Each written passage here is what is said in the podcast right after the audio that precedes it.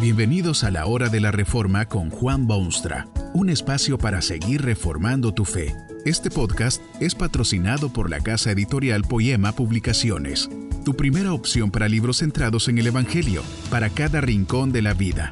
Para ver los nuevos libros de este mes, visita nuestra página www.poema.co.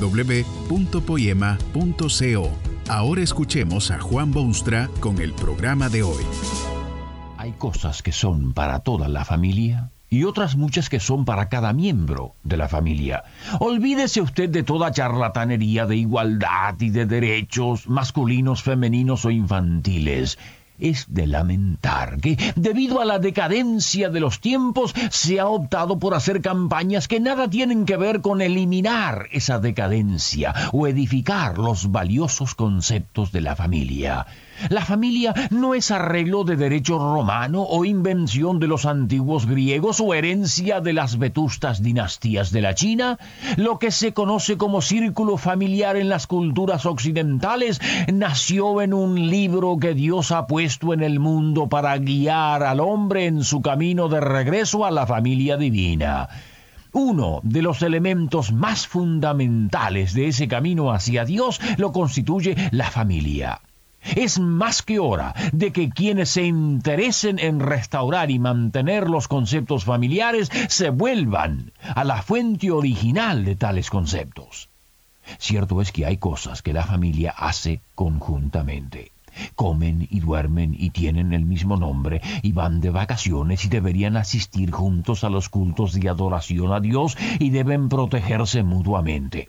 Pero lo que debe acentuarse es que la palabra de Dios asigna a cada miembro de la familia sus particulares responsabilidades, sus deberes y derechos, y quieran las multitudes cuanta igualdad se les ocurra, la verdad es que para restaurar el lugar prominente de la familia en la sociedad cristiana es importante empezar a definir los diferentes papeles que desempeña cada miembro.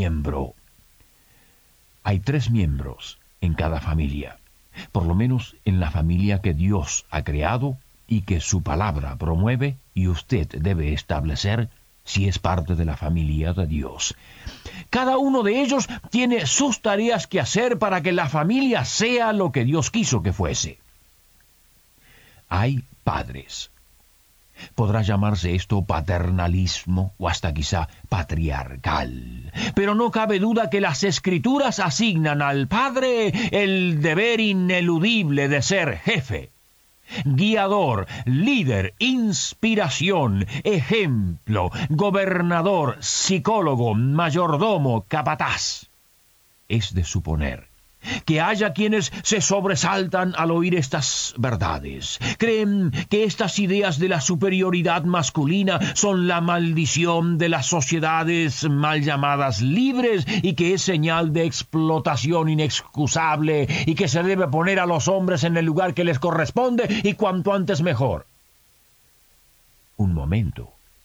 Tal vez la familia que usted conoce por experiencia necesita purificación, cambios transformación. Ha sido familia muy mala, mal organizada, prejuicios, relaciones equivocadas, víctima de tradiciones tontas. No sería de extrañar que así fuese, porque lamentablemente han habido muchísimas familias así. Pero, ¿está usted dispuesto a escuchar por lo menos lo que Dios tiene que decir sobre el papel de cada uno en la familia? Es suponer que usted anhela, genuinamente anhela, obtener la llave de la felicidad para la familia suya y la familia del futuro. Tal vez sería bueno además pensar en otra realidad. Cuando se combate alguna cosa, hay que acordarse que uno combate a alguna otra cosa que las meras costumbres o las tradiciones de hombres. ¿No cree usted que Dios tiene algún derecho de decirle algo sobre cómo debería ser la familia en el mundo? Indudablemente Dios ha puesto al padre por jefe de la familia. Si se acepta su palabra, esta realidad es innegable. Dios creó al hombre, al hombre. Le dio autoridad sobre el universo que había creado, Después del pecado, Dios define parcialmente las relaciones entre hombre y mujer cuando le habla a Eva y le dice, tu deseo será para tu marido, y él se enseñoreará de ti. Esta relación se define en exactamente los mismos términos en otras partes de la Escritura, abundantemente.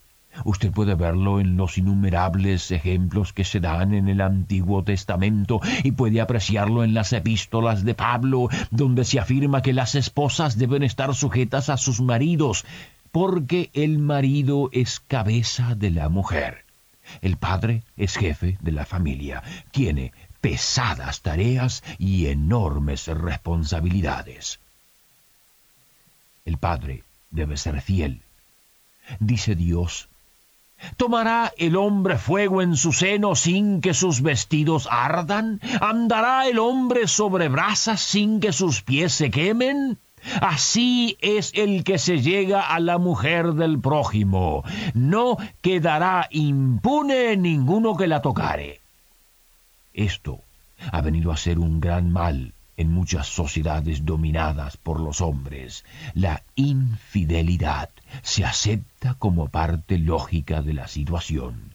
Dios no acepta tal costumbre y severamente la condena en su libro. El hombre es cabeza, pero debe ser fiel primero. También es la madre parte de la familia que Dios quiere en su mundo. También ella tiene muchos papeles que desempeñar. Sí, es novia y es amante y es conocedora y es dulce y es tolerante y es apoyo, pero más que nada, es madre. También a la madre la menciona Dios muchas veces en el libro de los Proverbios. A la madre hay que escucharla, hay que obedecerla, hay que hacerla feliz, hay que prestarle atención.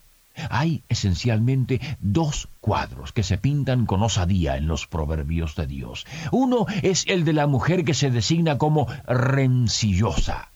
Esta es la mujer que solo anhela su propia satisfacción, que hace escándalo en los momentos menos oportunos, que nunca se lleva bien ni con esposo, ni con vecinos, ni menos aún con sus hijos. No solo provoca, sino que hasta parece promover tensiones, diferencias, situaciones imposibles de resolver. Generalmente discute cualquier punto como si fuese asunto de vida o muerte. Se queja constantemente, acusa y pone el grito en el cielo y hasta le dan ataques de nervios y llora como si estuviese lamentando la muerte de diez seres amados. Usted puede imaginarse lo difícil que se hace la vida en tales situaciones. Nadie, nadie se siente cómodo. El hombre se siente impotente, la mujer se siente herida y los hijos se sienten abandonados. No es sin razón que Dios específicamente menciona este tipo de mujer o esposa con estas palabras. Mejor es estar en un rincón del terrado que con mujer rencillosa en casa espaciosa. Una carpa, una cueva, una selva, cualquier cosa es preferible a tener que vivir en un palacio amplísimo pero con mujer rencillosa. El otro cuadro que las escrituras pintan tan bellamente define a la mujer con los términos más refinados y gloriosos que se conocen en la literatura universal. Le dan derechos, aunque también deberes. Le conceden gloria, aunque también oportunidad de luchar. Le otorgan laureles, pero no sin triunfos. La gran parte de todo un capítulo de los proverbios se dedica a una definición de lo que podría llamarse la mujer ideal o la mujer virtuosa.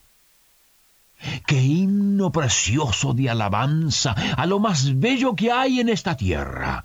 Esta mujer ideal se desvela por su hogar, trabaja incansablemente por el bienestar de todos, gana el más profundo respeto para su esposo, no solo en el seno de la familia, sino en los centros públicos, cría y educa a sus hijos de modo que se levantan más tarde para coronar la reina y princesa y bendita entre las mujeres y bienaventurada y digna de la más honda alabanza.